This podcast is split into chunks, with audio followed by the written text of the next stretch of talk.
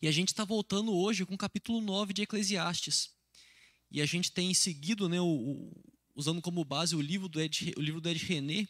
E o nosso tema de hoje, você que está acompanhando em casa aí, já deve ter visto, é vencendo a fatalidade. No capítulo 9, a gente vai falar um pouco sobre a nossa luta contra a fatalidade e o que, que, que Eclesiastes nos ensina. Mas antes de mais nada, o que, que é fatalidade? Fatalidade é uma coisa que acontece. É uma coisa que, que é inesperada, alguma coisa que simplesmente acontece. Não estava nos planos, você lutou contra aquilo, você se organizou contra aquilo, mas aconteceu. E é um pouco disso que a gente vai falar, porque a nossa vida é cheia disso. Hoje a gente vivendo agora nessa pandemia já há mais de um ano aí, a gente tem se habituado com a fatalidade, né? Quando chega, principalmente nas épocas de mais restrição, a gente não, mais restrições a gente não sabe vai estar tá liberado no, essa semana, não vai estar, tá, comércio, como é que vai ser as coisas, o que, é que funciona, o que, é que não funciona. A gente está sempre o tempo todo esperando. Está difícil até de fazer planos, né? Às vezes pega, a pessoa está trabalhando, trabalhando já no, no escritório, já faz aí um ano, e fala assim: ah, eu vou ter férias para tirar em novembro. Eu não sei se eu posso planejar, umas férias, planejar uma viagem para novembro ou não. E quanto mais perto, pior fica, né? Mas a gente está numa. Oh, obrigado, Deus abençoe. E a gente fica nesse, nesse negócio que a gente está muito sujeito a imprevistos de uma forma geral.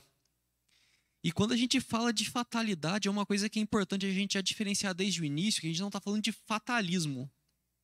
Fatalismo é aquela ideia do que, que o que tem para acontecer vai acontecer. É aquele negócio que tem até o. É árabe que tem negócio eles falam de maktub, né, que está escrito.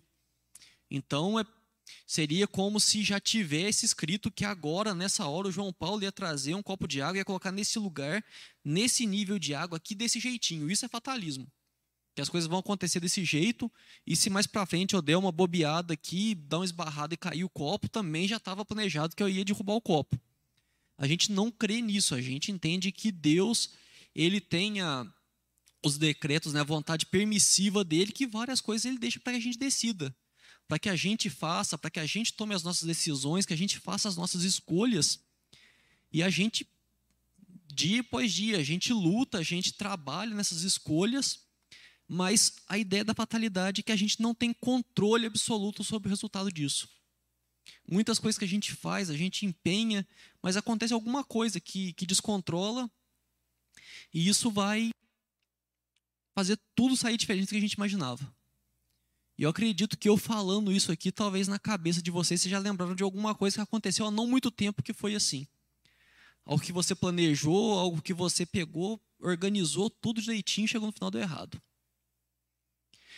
Um exemplo disso, né, que aconteceu na, na, nossa live lá, que a gente ia ter a live lá com, com o Lucas, lá da Turquia.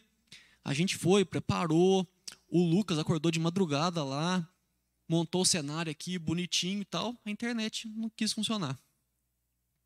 A gente não tem controle sobre todas as coisas, né? a gente não tem controle sobre todas as variáveis. E aí, o capítulo 9 vai falar disso e eu gosto muito porque Eclesiastes não enfeita o pavão. Eclesiastes ele não pega, ele não fica dando volta, não fica querendo elaborar muito. Ah, não, porque é, todas as coisas estão sob controle de Deus e é verdade isso, mas que não sei o quê. Não, ele pega e vai direto ao ponto. Fala assim: ó, acontece isso, e o que, que dá para fazer a respeito? E ele vai trazer essa resposta, ele traz uma resposta prática e sem floreio. E não fica colocando aquela coisa assim, não, é porque isso, isso, isso, isso, e daquele monte de volta. E eu acho fantástico, porque Eclesiastes ele dá no meio, assim. Ele pega e fala assim: ó, o problema é esse, esse, esse. Ele é secão. Ele não pega e fica falando assim: ah, não, porque nossa, que não sei o quê. Só acontece, você planeja, não acontece do jeito que você esperava, e o que é que a gente vai fazer a respeito disso? O Ed Renekiewicz escreveu no livro assim: A vida é incerta e de vez em quando somos nós as suas vítimas. A imprecisão entre o que fazemos e o que colhemos pode transformar em fatalidade o que sempre teve cara de sucesso. Aquilo que a gente sempre achou, não, isso aí é seguro, é certeza aí a fatalidade vai mostrar que muitas vezes não era certeza nada. Mas o que é que a gente pode fazer a respeito disso? E a gente vai agora para o texto, que está lá em Eclesiastes 9. Eu vou, vou ler o texto aqui. Quem quiser me acompanhar, Eclesiastes 9. Mais para frente a gente vai voltar no, em alguns versículos, se você quiser deixar aberto, quiser deixar marcado, se você costuma anotar. Eclesiastes 9.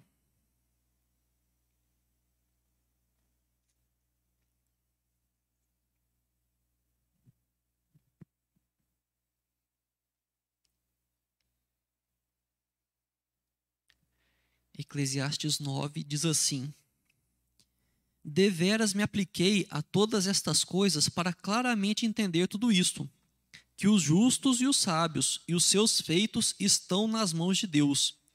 E se é amor ou se é ódio que está à sua espera, não sabe o homem. Tudo lhe está oculto no futuro. Tudo sucede igualmente a todos, o mesmo sucede ao justo e ao perverso, ao bom, ao puro e ao impuro, tanto ao que sacrifica como ao que não sacrifica, ao bom como ao pecador, ao que jura como ao que teme juramento. Este é o mal que há em tudo quanto se faz debaixo do sol. A todos sucede o mesmo. Também o coração dos homens está cheio de maldade. Nele há desvarios enquanto vivem, depois rumo aos mortos. Para aquele que está entre os vivos, há esperança porque mais vale um cão vivo do que um leão morto. Porque os vivos sabem que hão de morrer, mas os mortos não sabem coisa nenhuma, nem tampouco terão eles recompensa, porque a sua memória jaz no esquecimento. Amor, ódio e inveja, para eles já pereceram. Para sempre não têm eles parte em coisa alguma do que se faz debaixo do sol. Vai, pois, come com alegria ao teu pão e bebe gostosamente o teu vinho, pois Deus já de antemão já agrada das tuas obras. Em todo tempo sejam alvas as tuas vestes, e jamais falte o óleo sobre a tua cabeça. Goza a vida com a mulher que amas, todos os dias de tua vida fugaz, os quais Deus te deu debaixo do sol. Porque esta é a tua porção nesta vida pelo trabalho com que te afatigaste debaixo do sol. Tudo quanto te vier à mão para fazer, faze-o conforme as tuas forças, porque no além, para onde tu vais, não há obra, nem projetos, nem conhecimento, nem sabedoria alguma. Vi ainda debaixo do sol que não é dos ligeiros o prêmio, nem dos valentes a vitória, nem tampouco dos sábios o pão, nem ainda dos prudentes a riqueza, nem dos inteligentes o favor. Porém, tudo depende do tempo e do acaso. Pois o homem não sabe a sua hora, como os peixes que se apanham com a rede traiçoeira, e como os passarinhos que se prendem com o laço. Assim se enredam também os filhos dos homens no tempo da calamidade, quando cai de repente sobre eles. Também vi este exemplo de sabedoria debaixo do sol, que foi para mim grande. Houve uma pequena cidade em que havia poucos homens. Veio contra ela um grande rei, sitiou-a e levantou contra ela grandes baluartes. Encontrou-se nela um homem pobre, porém sábio, que a livrou pela sua sabedoria. Contudo, ninguém se lembrou mais daquele pobre. Então disse eu: melhor a sabedoria do que a força, ainda que a sabedoria do pobre é desprezada e as suas palavras não são ouvidas. As palavras dos sábios, ouvidas em silêncio, valem mais do que os gritos de quem governa entre tolos. Melhor a sabedoria do que as armas de guerra, mas um só pecador destrói muitas coisas boas. Esse texto, ele, quando olha, dá até uma bad assim na gente, né? Porque pega e começa a falar assim: ó, você pode fazer um monte de coisa, você pode planejar, você pode correr atrás, que nada disso quer dizer que vai dar certo. E que beleza, né? Que maravilha. Então, mas a gente tem que entender que esse texto está querendo dizer que as coisas darão errado às vezes, por mais que você faça tudo ao seu alcance. E isso é maravilhoso saber. E às vezes você pode estar achando estranho que é bom saber disso, mas sabe por que é bom saber disso? E eu sofro isso na pele, porque eu tenho um problema sério com isso. É que quando as coisas dão erradas, você não precisa ficar se martirizando pensando no que é que você fez de errado para aquilo. Porque às vezes alguma coisa dá errado e a gente fica, não, mas o que, que eu fiz de errado? O que, que eu tinha que fazer? E você olha, você volta a fita, você para, pensa, para, pensa, para, pensa, mas eu fiz tudo certo. Eu fiz tudo direitinho. Tudo que tinha que planejar, eu planejei, eu orei, coloquei diante de Deus, eu fui atencioso, tomei cuidado, deu errado. E o conforto disso é saber que às vezes as coisas dão errado, por mais que a gente se empenhe em fazer tudo certo. E tá tudo bem. Não estou falando que é bom, estou falando que está tudo bem. Que a gente não precisa de pegar e ficar se, se martirizando, que é pegar um chicote pá, pá, pá, por causa disso. A gente pode entender que a gente pode fazer as coisas, as coisas darem erradas, e que não é porque que deu errado que, que a gente não presta por causa disso. E isso ajuda muito a desconstruir uma frase que eu particularmente eu tenho muita raiva dela, acho que alguém já, muitos aqui já devem ter visto na internet, que é uma frase que diz assim: Trabalhe enquanto eles dormem, estude enquanto eles se divertem, persista enquanto eles descansam, e então viva o que eles sonham. Aí é uma beleza, né? Aí fica todo mundo louco. E aí depois eu vi uma, uma, uma outra paráfrase disso aí que fala, né? Trabalhe enquanto eles dormem, estude enquanto eles se divertem, persista enquanto eles descansam, e então gasta tudo que você ganhou com remédio e terapia. Porque é isso que acontece, a gente fica louco. Às vezes a gente começa a entrar numa. A gente fica bitolado, que não, que eu tenho que fazer, que eu tenho que render mais, que eu tenho que conseguir mais, que eu tenho que ser melhor. E aí você para de viver. E é um pouco do que vai falar isso, porque aí a gente acaba entrando numa espiral que as coisas dão errado, o negócio deu errado, aí você para e pensa, assim, não, eu fiz algo de errado. O que, é que eu fiz de errado? Eu não sei. Mas eu vou fazer mais certo ainda da próxima vez. E aí você para de descansar, você começa a se jogar mais no trabalho, mais no estudo, e você para de viver tudo que tem para viver, porque você não pode fazer as coisas erradas. Você começa a, a desconsiderar a existência da fatalidade, de que as coisas simplesmente dão errado de vez em quando. E aí a gente tem que parar e pensar bastante nisso. Que a gente tem que fazer o que está ao nosso alcance. Eu não estou falando aqui, por favor. Você que está escutando em casa aí, está cutucando sua mãe e assim, ah, mãe, está falando que não é para estudar mais, não. Não é isso que eu estou falando. É que não, a gente não pode se levar ao extremo de querer fazer tudo certo, achando que a gente tem controle sobre tudo. E aí talvez está falando assim, não, beleza, eu entendi o problema. Mas então qual é que é a solução?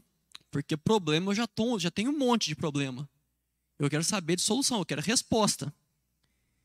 E aí é, é trazida a nós uma resposta em seis atitudes.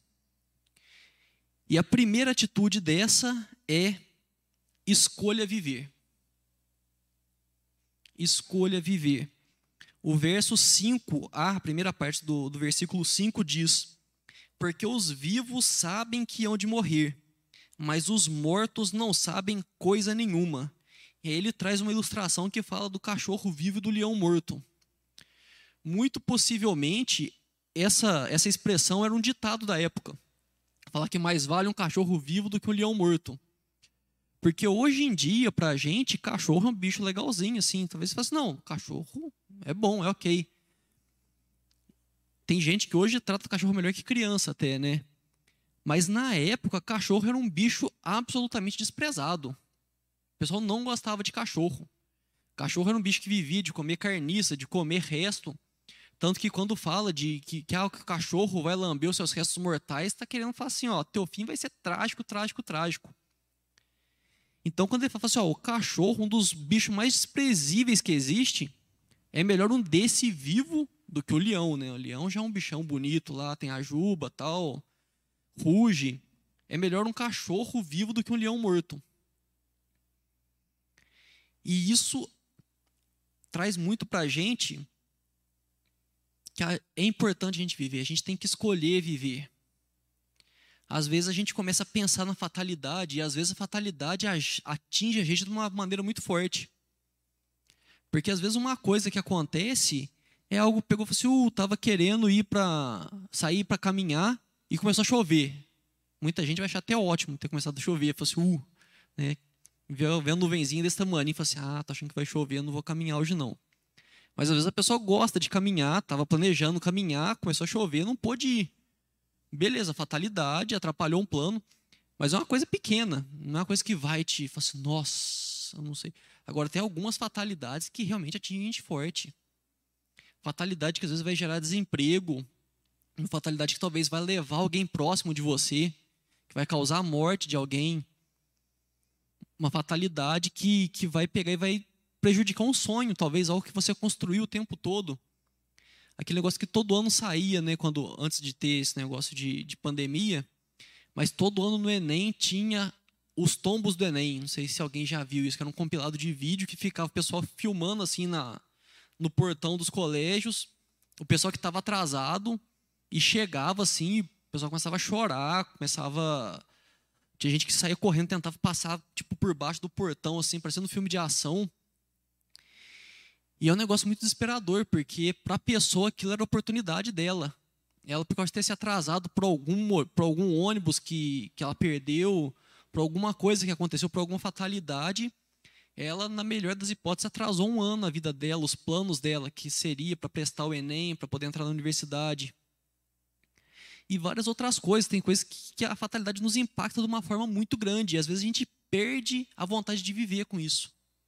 As coisas meio que perdem o sentido. E aí que vem isso. Escolha viver. Por quê? Porque os vivos sabem que hão de morrer, mas os mortos não sabem coisa nenhuma. E é importante fazer essa distinção aqui, quando a gente fala de desistir de viver, eu não estou falando de um negócio que seja relacionado à doença, a questão de depressão. Se for algo muito profundo, é bom você procurar um, um especialista, procurar um psicólogo, um psiquiatra para te ajudar, porque aí já é outra questão. Mas eu falo da questão do nosso, nosso dia a dia, da gente entregar os pontos.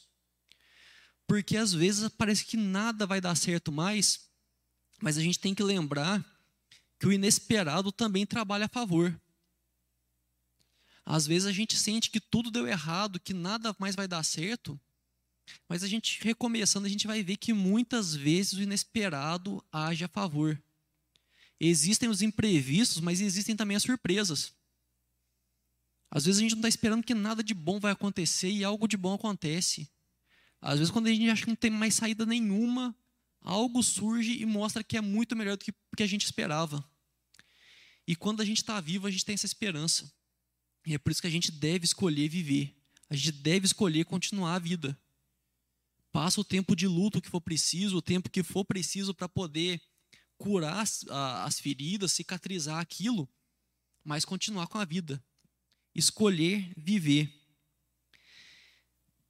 Uma outra atitude que nos ajuda a responder às fatalidades é desfrute o efêmero. Efêmero é aquilo que passa logo, é aquilo que acaba rapidinho. O versículo 7 diz: Vai, pois, come com alegria o teu pão e bebe gostosamente o teu vinho, pois Deus já de antemão se agrada das tuas obras. É um risco que a gente corre muitas vezes quando a gente começa a ter um relacionamento com Deus, de querer partir para um negócio de santidade tão louco que a gente começa a achar que só vale a pena aquilo que é eterno. Que só vale a pena a nossa vida com Deus depois que a gente morrer. E a gente começa a simplesmente abrir mão das coisas boas que tem aqui na terra. A gente começa a achar que tudo que não está relacionado a passar a eternidade com Deus, diretamente, é perda de tempo.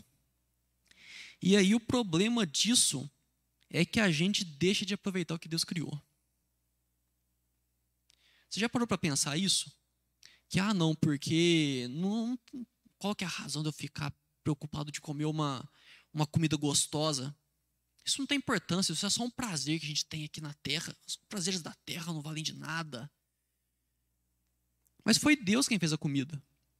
Foi Deus quem fez o tempero, foi Deus que criou a nossa capacidade de pegar e falar assim: ah, não, aquela plantinha ali, se eu misturar com aquela carne ali, vai ficar gostoso. Foi Deus quem fez tudo isso. E quando a gente aproveita as coisas pequenas que Deus fez, a gente está fazendo isso, quando a gente faz isso de forma consciente, a gente está glorificando a Deus. Eu falei agora há pouco do exemplo do café aqui. Eu peguei e tomar um café assim e aproveitar aquilo, o sabor do café, aquele gostinho, o, até o efeito que a cafeína faz mesmo de despertar, de deixar com, com mais ânimo, e reconhecer que tudo isso vem da mão de Deus, que foi Deus quem fez o café, que Deus que, que pegou, que criou a cafeína, o sabor que traz na boca, Deus iluminou alguém para torrar o café, pegar, moer e passar água quente nele.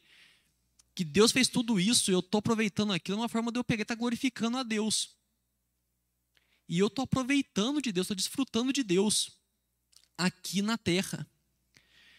Eu lembro que uma vez eu estava vendo, falando dessa questão do, da, das efemeridades, né, das coisas passageiras, das coisas que a gente chama de pequenas, tinha um. Eu não, eu não lembro aonde, tinha um estado nos Estados Unidos que eles estavam com um projeto que, que para punir os presos, quando tinham mau comportamento, alguma coisa, em vez de mandar para solitária, de fazer alguma coisa assim, eles substituíam a refeição daquele preso por uma ração sem sabor. O cara ia comer, mas ele comia comida normal, era uma ração preparada, lá tinha todos os nutrientes que ele precisava, não tinha sabor nenhum, só que não tinha sabor nenhum. Cara punha, mastigava, mastigava, mastigava, mastigava, o negócio não sentia gosto. E a ONU, não sei o que, deu mó bafafá, o pessoal proibiu, porque falou que era desumano fazer isso. Falou que é melhor colocar o cara na solitária do que privar o cara de sentir o sabor do alimento. E aí a gente vê que como que a gente não valoriza as pequenas coisas, né? E a gente é chamado a fazer isso. O pessoal aí teve o, o Jotão, eu lembro que ele que ele teve o Covid, ele ficou um tempo que ele não sentia gosto. E todo mundo que passa por essa experiência de não sentir o sabor das coisas fala que é desesperador, que é muito estranho você não comer e não sentir o gosto do, daquilo na sua boca. Então aproveitar, porque isso vem de Deus. E isso ajuda a gente a enfrentar a fatalidade porque a gente para de ficar pensando desesperadamente numa coisa muito grande e consegue aproveitar o pequeno. Aproveita o que está na mão ali, o que está na hora. E aí vem a terceira atitude, que é celebre a vida. Versículo 8 diz: Em todo tempo sejam alvas as tuas vestes e jamais falte óleo sobre a tua cabeça. Eu tenho cabelo muito oleoso, se eu ficar um dia sem lavar o cabelo, minha cabeça fica parecendo uma graxa. Então, quando fala esse negócio de não, faltar óleo sobre a cabeça, dá até um jeito ruim em mim. Mas a ideia aqui, quando fala das vestes brancas e do, do óleo sobre a cabeça, é uma ideia de festa. A roupa branca eles ligavam muito a uma roupa festiva, a uma roupa quando estavam celebrando algo. Então, aqui ele está convidando você a celebrar todos os dias, a fazer da vida uma festa. E aí você vai pegar e fazer churrasco todo dia, então, né? Porque a gente aqui, a gente costuma comemorar as coisas com churrasco. Não é por aí. Mas é a gente conseguir entender que a gente sempre tem motivo para comemorar. A gente sempre tem motivos para comemorar. Lógico que tem dias que são tristes, tem dias que coisas ruins acontecem, mas às vezes a gente fica esperando muita coisa grande para a gente comemorar. A gente comemora Natal, comemora aniversário, comemora a Páscoa, comemora uma data ou outra. Só que todo dia a gente tem coisa para comemorar. Se a gente parar um pouco para pensar quanta coisa boa acontece com a gente, como Deus cuida da gente, a gente consegue enxergar isso. Não precisa de fazer uma festa, fazer um churrasco para comemorar.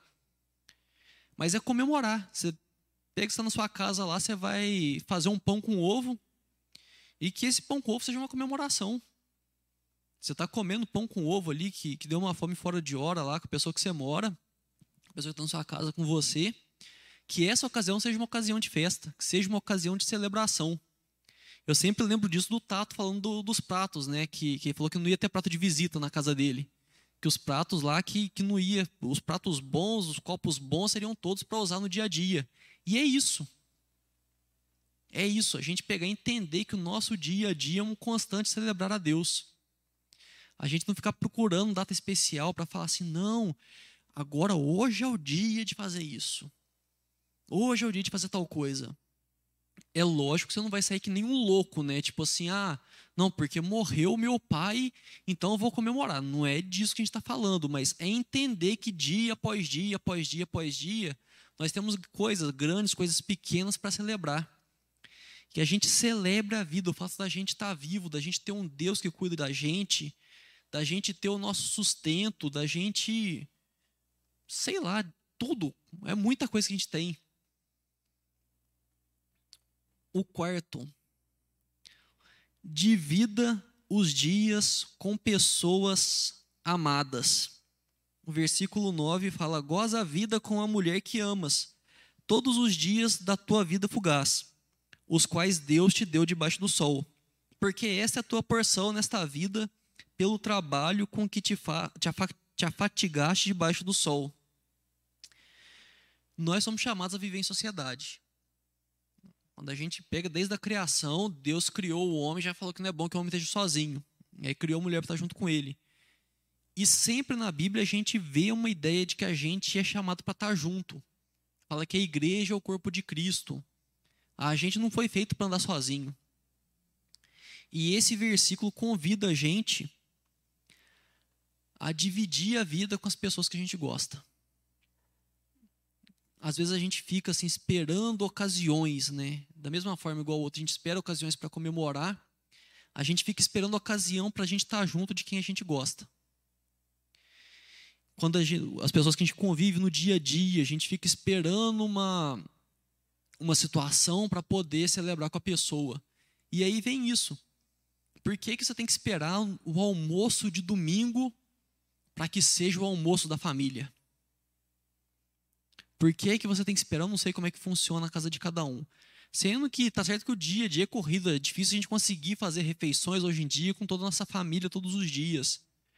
Mas sei lá, talvez no café da manhã que seja, no ou jantar ou um lanchinho antes de deitar, mas que você faça dessa refeição um momento de você compartilhar com a sua família, com as pessoas que você gosta.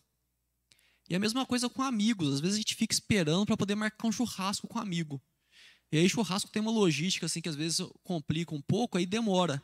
E aí fica que vamos marcar, né? Ah, nossa, quanto tempo! Pois é, nossa, tão bom estar tá junto. Não, vamos marcar qualquer dia? Vamos marcar. Então vamos marcar, vamos marcar, vamos marcar.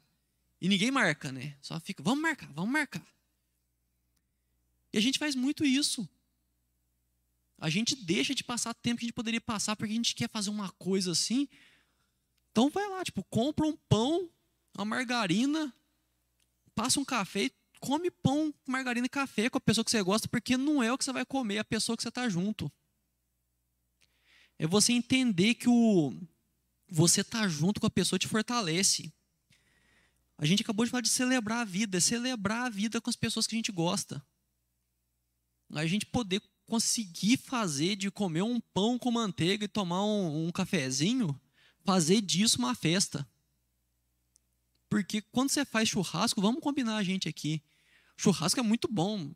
Os, carne... os vegetarianos me perdoem, mas churrasco é muito gostoso, comer uma carninha e tudo mais. Mas o bom do churrasco é a carne só. O melhor do churrasco é a carne. Você junto com os teus amigos aí, saudade de aglomeração. Você junto com seus amigos, vai lá, pega no sábado à tarde, taca carvão lá, come a carne, muito boa carne. Depois você lembra da carne que você comeu?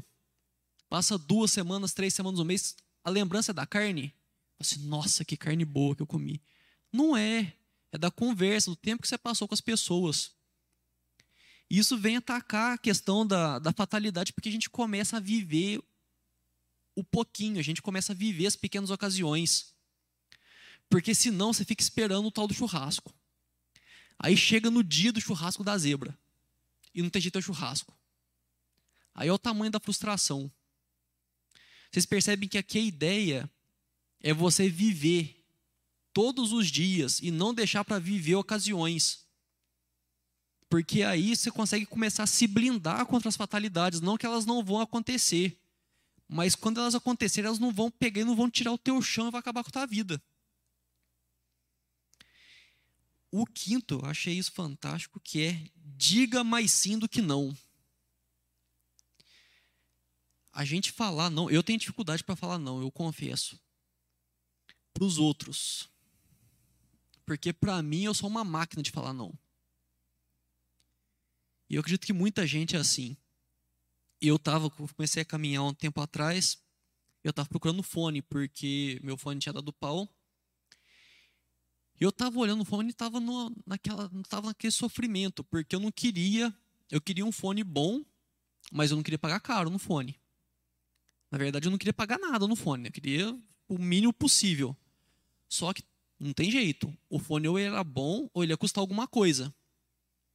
E aí que eu parei para pensar: por que é que eu não podia comprar um fone bom? Assim, dava para eu pagar, tipo, não ia ser um negócio que ia custar 5 mil reais, não ia ser uma coisa que ia comprometer a minha finança, mas eu pegava e ficava, tipo, achando, ah, não, eu não preciso, eu não preciso, eu não preciso. E aí o verso 10 fala: Tudo que te vier à mão para fazer, faze-o conforme as tuas forças, porque no além, para onde tu vais, não há obra, nem projetos, nem conhecimento, nem sabedoria alguma. Isso lembra muitas coisas a gente fazer. E aqui não muito trabalho, porque para trabalhar a gente não costuma falar muito não. Agora as coisas que a gente quer fazer. Eu falei aqui do, do fone, mas coisas que a gente quer fazer. Quantas vezes você tem vontade de fazer? Nossa, eu morri de vontade de fazer tal coisa. Eu morria de vontade de. E aí eu sei lá o que, que é que são seus projetos. E a gente não faz porque a gente fala que a gente não precisa, que a gente não merece, que a gente que a gente não, que a gente não, que a gente não, que a gente não. E aí a nossa vida vai ficando é aquele negócio de trabalhar e voltar para casa, trabalhar e voltar para casa, trabalhar e voltar para casa, trabalhar e voltar para casa. Ou estudar e voltar para casa, estudar e voltar para casa, estudar e voltar para casa. E eu queria te convidar a fazer uma lista das coisas que você gostaria de fazer. Desde o sonho mais louco, assim, não, eu tinha vontade de fazer uma viagem para a lua. Beleza, coloca lá. Ou de coisas pequenas, sabe? Tipo assim, ah, não, eu tinha vontade de pegar e tirar um, um dia da semana para poder cuidar de mim para poder ter um dia que eu, que eu, em vez de eu pegar e ficar preocupando com todo mundo, eu vou preocupar comigo mesmo, fazer coisa que eu gosto. Eu vou pegar, vou tirar um dia para dormir, porque eu não descanso quase nada. Eu todo dia eu durmo pouco, eu durmo tarde, acordo cedo, porque eu estou trabalhando o tempo todo e eu não durmo. Não, eu quero um dia para dormir. Eu sei lá o que, que é da sua vida aí, mas coisas que você tem vontade de fazer e que você nunca faz. Depois que você fizer essa lista, você perguntar para você por que é que você não faz essas coisas. Você, às vezes até você coloca no papel isso. Você coloca o que, que eu tenho vontade de fazer, não faço. Você coloca de um lado. Por que é que eu não faço isso? Você vai colocando as respostas na frente. E depois você refletir se é razoável ou não a resposta que você deu. Mas sendo bem sincero, porque às vezes a gente acostumou muito a não fazer, a falar não para as coisas, a falar não a falar não. E aí talvez você me diga: Ah, Kelsen, você está falando isso porque você não tem filho. E realmente eu não tenho filho. Mas uh, o engraçado é que no livro lá, o Ed René, os exemplos que ele usou, quase todos eram sobre filhos. Era ele falando do relacionamento com os filhos, das coisas que ele não deixava os filhos fazer, das coisas que ele proibia do filho fazer, e ele falando que, que ele chegou, que foi no aconselhamento que acontece, que veio isso para ele, que era uma mulher reclamando que o marido só sabia falar não para o filho. E a mulher falou isso. Ele começou a pensar, falou assim, nossa, meu eu faço a mesma coisa. Então, eu não sei dizer porque eu não tenho filhos, mas talvez seja uma forma de você pensar isso, do quanto que você proíbe os seus filhos, as pessoas que estão junto de você, de fazer coisas. Quanto que você fala não para os outros. E por que, que você fala esses nãos?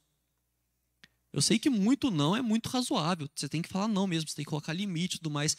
Mas tem não que a gente coloca porque está no automático ali. A gente fala assim, não, eu não posso, tipo, homem acho que tem mais dessas, né? Acho que mulher normalmente é um pouco mais de boa, mas eu falo assim, não, tem que formar caráter do moleque. E aí o menino tá querendo fazer uma coisa lá, você pega e você tá, tá cortando, tá cortando, tá cortando, tá cortando, você nem sabe mais por que é que você tá cortando. Então que você faça, se você tiver filhos, que você faça isso com, pensando com ele também, por, as coisas que você proíbe seu filho de fazer, por que é que você proíbe, se isso é razoável. E já partindo para o último tópico aqui, confie na bondade de Deus. E esse eu vou lá no Novo Testamento, tem, é um versículo que eu é o versículo que eu mais gosto da Bíblia. A primeira parte de Romanos 8, 28, que diz que sabemos que todas as coisas cooperam para o bem daqueles que amam a Deus. Esse versículo é uma tijolada na fatalidade. Porque as coisas acontecem, a gente correu atrás, a gente tentou fazer as coisas e ainda assim deu, deu errado. A gente fez tudo certinho, igual a gente falou no começo, lá planejou, não deu passo maior que a perna, a gente orou, colocou diante de Deus, a gente procurou conselho com as pessoas, a gente fez tudo certo, no final das contas deu errado. E aí o próprio Deus, na palavra dele, se revela que todas as coisas cooperam para o bem daqueles que o amam, segundo o seu propósito. E aí a gente entender que às vezes Deus está corrigindo o plano. Às vezes a fatalidade é simplesmente Deus falando assim: olha, desse teu jeito aí não vai dar bom. Desse teu jeito você acha que vai dar certo, mas não vai. E aí é Deus, com amor, com carinho dele, tomando as rédeas e fazendo as coisas indo para uma outra forma. Ou às vezes, às vezes fala isso, parece que vai chegar uma hora que você vai entender, né? Que vai falar assim, ah, Agora eu entendi porque em 1973 aconteceu aquilo comigo. E não, talvez não vai. Talvez não vai acontecer isso. Talvez não vai acontecer porque às vezes não vai entender. Mas é uma confiança que a gente tem que todas as coisas cooperam para o bem daqueles que amam a Deus. E para mim esse versículo ele foi um, um, confronto muito grande, porque eu sempre gostei muito de entender as coisas, assim. Eu sempre gostei de, de entender como é que as coisas funcionam, por que, que as coisas acontecem, por que, que as coisas são de tal jeito. Tanto que era um perigo. Minha mãe fala que quando eu era criança, que não podia deixar as coisas perto de mim, assim, por muito tempo, sem supervisão, que eu gostava de desmontar as coisas. Eu pegava, se eu via uma coisa assim, eu pegava uma faca, pegava qualquer coisa assim, começava a desparafusar e ia desmontando tudo, porque eu queria ver como é que as coisas funcionavam. E uma vez eu fui dormir na casa da minha tia, tinha uma televisão na, na, no quarto lá do meu primo, né? Que eu ia dormir lá no quarto do meu primo. A minha tia, por via das dúvidas, ela tirou a televisão do quarto. Porque ela ficou com medo de desmontar a televisão durante a noite. E aí vem esse negócio que, que todas as coisas cooperam para o bem daqueles que amam a Deus, ok? Lide com isso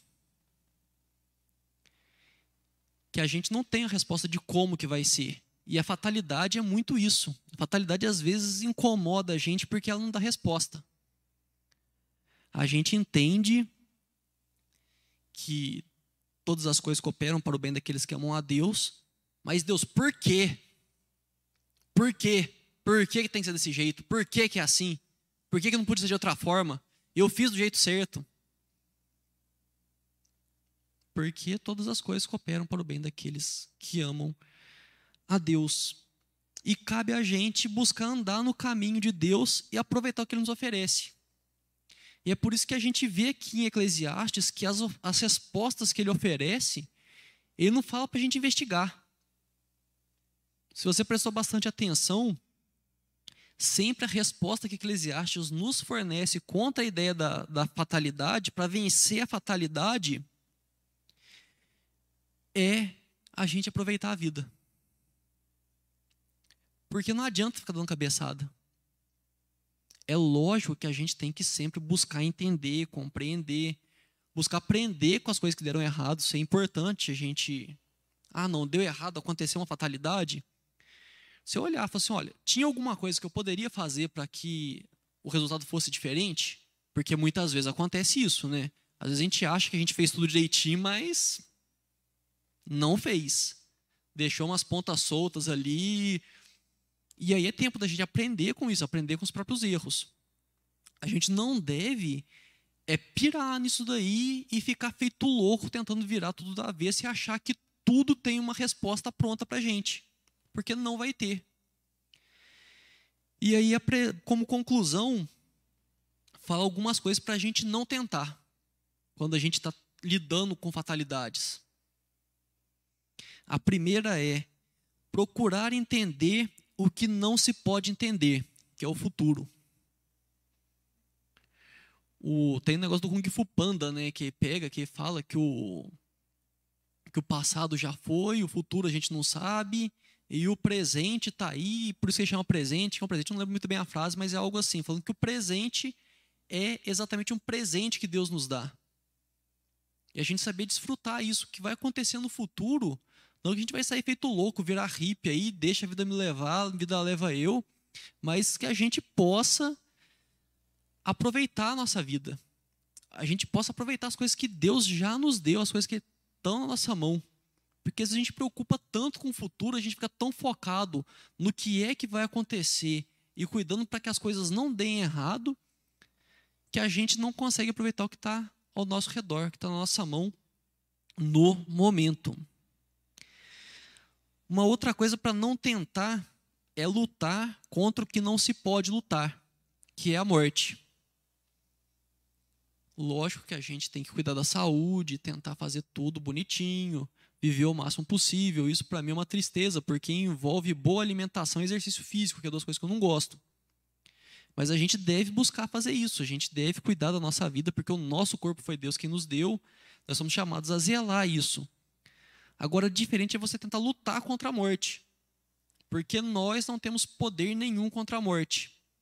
Quem tem poder contra a morte é Deus, e Jesus já venceu a morte quando ele morreu, pagou o preço e ressuscitou.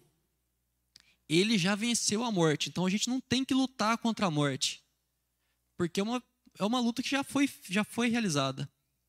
A gente tem que entender que a morte vai acontecer eventualmente para cada um de nós, mas a morte vai ser só uma transição, vai ser um, um corte para a gente viver a vida eterna. Se você crê que foi Jesus quem te salvou, que você dependia da salvação, que você estava condenado e que o preço que foi pago por Jesus na cruz foi suficiente para te salvar, você vai só passar para a vida eterna. Uma outra coisa que nós não devemos tentar fazer é mudar o imutável. E traz a ideia da distribuição aleatória da bênção e da desgraça. dá raiva quando a gente vê gente ruim se dando bem. Você vê a pessoa, a pessoa é malandra, ela faz tudo errado, ela pega, passa a perna nos outros, as coisas dão certo para ela. Ou ainda, quando a pessoa não faz nada. O cara é um é um vagabundo no bom sentido. Não sei que é um bom sentido nisso, mas o cara não faz nada, ele não preocupa com nada, ele não trabalha, ele não se esforça, as coisas dão tudo certo para ele dá tudo certo. E dá raiva, porque às vezes a gente vai, luta, rala, corre atrás e parece que tudo dá errado. Quando sobra o dinheiro no final do mês, acaba o gás. E o outro cara, tudo vai bonitinho. E aí é isso. Não tem como a gente mudar isso. Existe uma, a nossa ver, uma aleatoriedade sobre a distribuição da bênção e da desgraça. Como que cada isso vai refletir na vida de cada um, só Deus sabe. E a gente não é chamado a saber isso. E controlar o incontrolável, que é a maldade dos homens. Às vezes a gente fica muito tentando falar assim, não, porque o, o cara é mau, a gente tem que pegar e arrumar um jeito de proibir ele de ser mau. A gente não vai conseguir proibir ninguém de ser mau. A verdade é essa. A gente tem que fazer o nosso, entender que Deus está no controle, que Ele vai, Ele é justo mas que não, não cabe a gente pegar e falar assim, não, eu vou, vou, vou atrás. Aí o cara quer virar o xerifão do negócio, né? Que fala assim, não, eu vou proibir que todo mundo faça maldade. E normalmente, se você, assiste, bastante filme ou seriado, toda pessoa que começa a, a, se dedicar muito a impedir que os outros façam maldades, acaba ela mesma fazendo um monte de maldade. Isso aí, um monte de filme a gente vê isso. The Walking Dead, mesmo que é seriado do zumbi, você vê isso a torta direita. A pessoa quer, assim, não, eu vou fazer a coisa certa, vou colocar regra, que vê, a pessoa virou um, um ditador. E o que é que a gente deve tentar, então? Já que tem um monte de coisa que a gente não deve tentar aqui, a gente deve tentar apenas viver. Deve tentar apenas viver. Colocar o coração em Deus, conhecer a vontade dele, saber o que ele tem para nós, o que ele espera da gente e viver dessa forma. Viver de uma forma que honre a Deus, viver de uma forma a glorificar a Deus em todas as coisas. Que a gente falou de, de celebrar a vida, de desfrutar a vida com as pessoas que a gente gosta. Que tudo isso seja uma forma de glorificar a Deus. Que em cada momento desse, em cada pequena coisa dessa, da nossa vida, a gente entenda que foi Deus que nos deu aquilo. Que foi Deus que nos forneceu pessoas ao nosso redor que a gente gosta, a gente gosta de passar o tempo com elas. Uma comida gostosa, um, um vento num dia quente, né? Eu não gosto muito de vento e eu gosto bastante de calor, mas as pessoas normais, quando tá aquele dia muito quente, assim, daquele ventinho, a pessoa dá até abre até um sorriso, assim, né? Entender que tudo isso é da mão de Deus. Entender que a gente não tem que ficar lutando desgovernadamente contra coisas que a gente não controla e viver o que a gente já tem na mão. E para encerrar, tem uma frase de, um, de, de Matthew Henry que fala: o êxito dos homens raramente se iguala às suas expectativas. Devemos usar os meios, porém não confiar neles. Se triunfamos, devemos louvar a Deus. Se fracassamos, devemos nos submeter à Sua vontade. Entender que Deus está no controle de tudo de uma forma boa. Que se as coisas dão, estão dando certo, é porque Deus nos permitiu que aquilo desse certo. Ele nos deu força, ele nos deu inteligência, nos deu entendimento, nos deu meios para planejar aquilo. Se não deu certo, era vontade dele, de uma forma que possivelmente a gente nunca vai entender, mas que ele tem cuidado da gente, que ele faz que todas as coisas cooperem para o bem daqueles que o amam. E é nisso que a gente deve descansar quando a gente está enfrentando as, as fatalidades. Entender que Deus tem cuidado, que Deus tem nos mandado muita coisa boa para a gente viver, que a gente deve viver essas coisas para a glória dele e que a gente não deve gastar muita força em algo que está muito além do nosso controle. Amém? Vamos orar? Senhor Deus, amado Pai, muito obrigado, Senhor, muito obrigado por outro dia que o Senhor nos concedeu. Muito obrigado por mais uma vez podermos estarmos reunidos aqui, Senhor Deus. Refletindo sobre esse texto essa noite, Pai, quanta coisa nós temos a agradecer, Senhor. Quanta coisa, Pai. As coisas que foram chamadas aqui de efêmeras, Senhor Deus. Uma boa comida, uma água fresca num dia quente, Senhor Deus. A companhia de amigos, os familiares, as pessoas que estão junto conosco, Senhor Deus. Tudo que o Senhor tem colocado para nós, Pai. São tantas, tantas coisas que o Senhor coloca em nossas vidas, Senhor Deus. E nós muitas vezes perdemos o foco. Nós queremos muitas vezes controlar o que está muito além do nosso controle. Muitas vezes nós nos indignamos, Senhor Deus, porque nós não conseguimos compreender e coisas que nós não esperamos acontecem conosco, Senhor. Nós te pedimos perdão, Pai, pelas vezes que nós tentamos fazer mais do que nós fomos chamados a fazer. Pelas vezes que nós pensamos mais de nós mesmos, Senhor Deus. Nós te pedimos perdão, Senhor, porque tantas vezes nós não conseguimos olhar tudo que o Senhor nos deu, ó Pai, e olhamos só aquilo que nós não conseguimos alcançar, Senhor. Então nós queremos pedir nessa noite que o Senhor esteja com cada um de nós. Que o teu Santo Espírito nos abra os olhos, Senhor Deus que nós possamos aproveitar de cada coisa que o Senhor já nos deu, de tantas coisas que nos cercam, tantas bênçãos, Senhor Deus, coisas que talvez até a gente já celebrou muito no passado, mas nós nos acostumamos com elas, Senhor.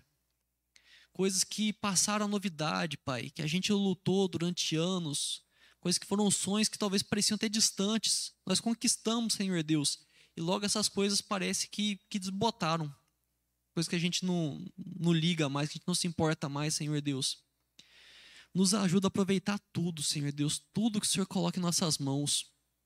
Nos ajude a planejar assim, Senhor Deus, a planejar os nossos, os nossos passos, a organizar os nossos objetivos, Senhor Deus, a correr atrás deles com diligência, Pai.